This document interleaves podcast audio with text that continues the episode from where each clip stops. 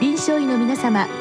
入気の論剤のパイオニア恐林製薬がお招きするドクターサロンにどうぞ。今日はお客様に埼玉医科大学総合医療センター消化器肝臓内科教授岡正史さんをお招きしております。サロンドクターは青い会柏田中病院糖尿病センター長山内俊和さんです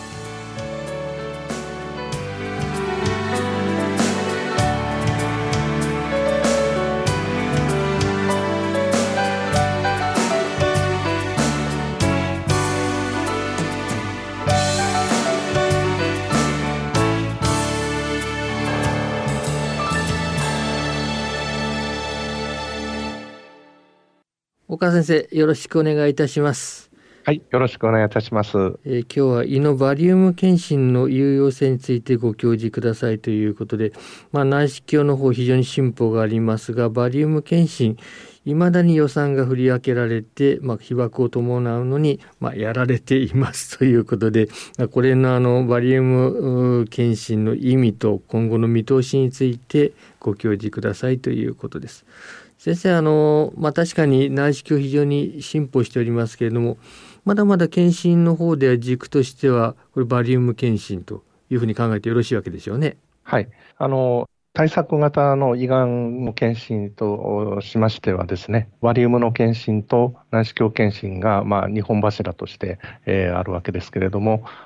バリウムの検診の方は、1950年代に白壁飛行先生が二重造影法というものを挙げまして、で、まあ、当時日本の国民病であった胃がんに対して早期発見をするということができるようになったということで、えーまあ、バリウムの検診システムというのが、あ日本で発信されて、え、日本国中に招く、えー、伝わっていったと。いうことがございました。で、まあ、あの、胃がん検診はエビデンスもございまして、複数の症例対象研究とか、えー、コホート研究により、胃がん死亡率の減少効果が示されているというエビデンスもございます。で、えっ、ー、と、内視鏡検診は長らくエビデンスがなかったんですけれども、2014年に有効性評価に基づく胃がん検診ガイドライン2014年版において、胃内視鏡検診の死亡率減少効果が初めて証明されました。で、2016年2月から厚労省のがん予防重点健康教育及びがん検診実施のための指針において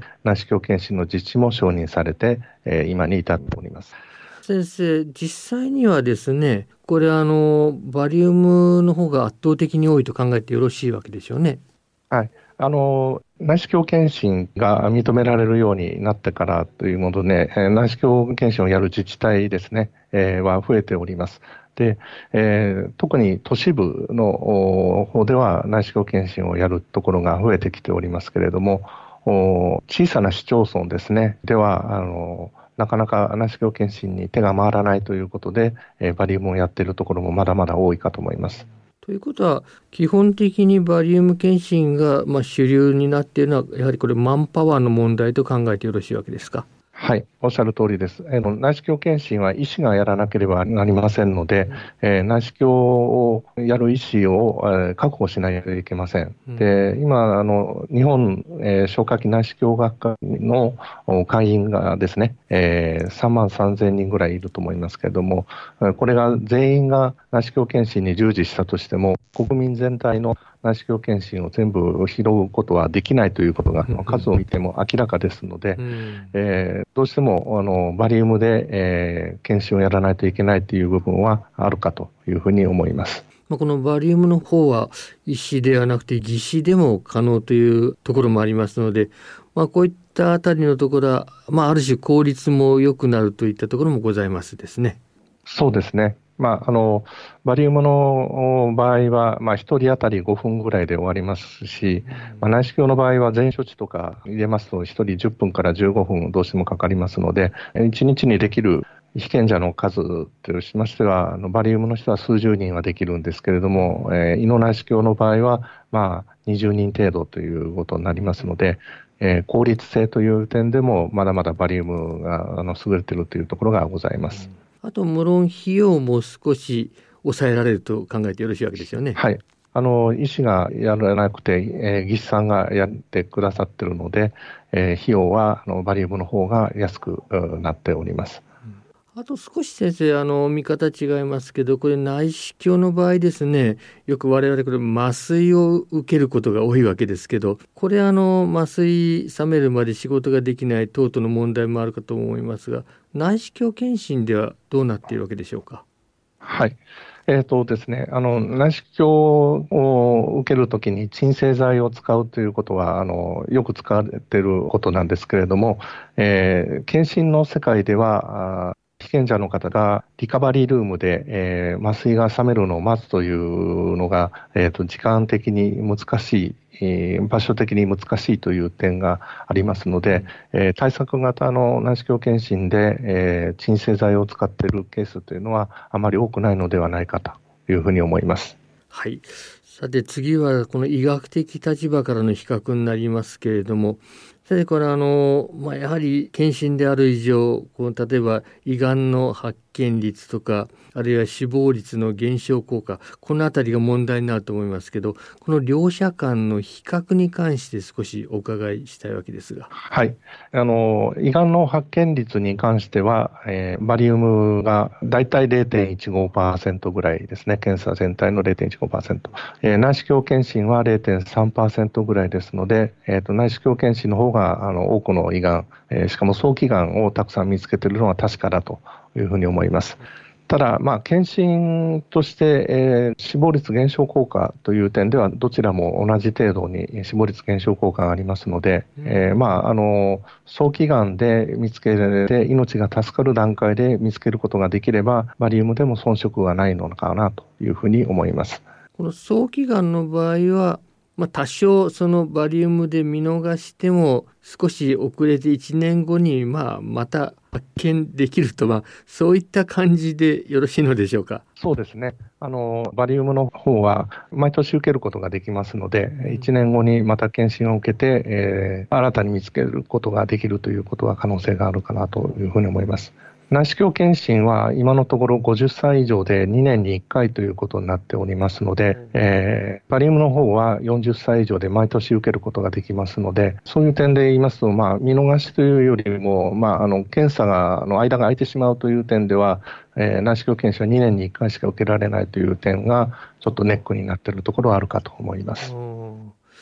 あと、まあ、あの、検診のサイドから言いますと、これ、随分長い歴史があります。関係で、いろいろなあのノウハウも蓄積されている、あるいは検診バス、こういったものも随分整っている、まあ、こういったところもございますでしょうね。はい。おっしゃる通りで、えー、バリウムの検診がですね、えーと、1950年代からもう一番最初にできた検診方法ですので、えーと、バスを使った、まあ、関節 X 線のバスというのが、いろんな自治体に派遣されておりますので、でバスが行けば、被験者の人たちはいちいち検診施設に行かなくても、バスで検査をすることができるという利便性の高いというところがございます。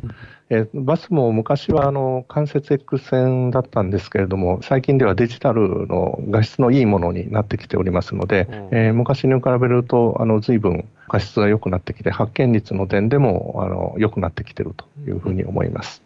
あともう一つはこれ内視鏡の場合、まあ、かなり少なくなっているとは思いますけど、事故のリスクはやはりありますでしょうね。そうですね。あの、先行などの事故は非常に少ないです。えー、10万人に1人以下と思われますけれども、非常に少ないんですけれども、ゼロにはならないということで、えー、まあ、バリウムも事故はあるんですけれども、バリウムの方がまだやっぱり、えー、オーダーとしては少ないんではないかというふうに思います。最後にこの今後の検診の見通しということなんですけどこれはあのだんだん内視鏡に置き換わっていくと考えてよろしいわけでしょうか？えっとですね、あのマンパワーの問題が解決するのは難しいと思いますので、えっと、当面は特に小さい市町村を中心にバリウムの検診は続くというふうに思われます。うんただ、あの胃がんはピロリ菌の感染が非常に大きな要素ですので、うん、えでピロリ菌の感染者は若い方はどんどん減ってきておりますので、将来的にはそのピロリ菌の未感染の人たちについては、胃がん検診を、え毎年、あるいは、え2年ごとにやる必要性があまりないのではないかという議論が出てくるかと思います。うん、そうなってきますと、えー、胃の内視鏡検診を行うマンパワーが不足しているということを申し上げましたが、それがあなんとか足りるようになってくるかもしれません。そうしますと、あの内視鏡検診が今までできなかった市町村でも内視鏡検診ができるようになってくるということは考えられるかと思います。今のお話伺いますと、この検診でピロリ菌をまず初めにスクリーニング検査したらどうかなと思いますが、これはいかがなんでしょうか？はい、あのピロリ菌のあの検査をして、えー、検診を行うというのは、あのまだエビデンスがございませんので、えーと、ピロリ菌についても、あと ABC 検診という、いわゆる ABC 法ですね、えー、についても、エビデンスはまだないということですので、えー、推奨はされておりません。で、えー、何より、ピロリ菌の抗体に関しては、偽陰性の問題がございますので、議員生の方が拾い落とされてしまう問題というのは解決していませんので、うん、えー、その点がネックになるかなというふうに思います。木村先生、どうもありがとうございました。はい、ありがとうございました。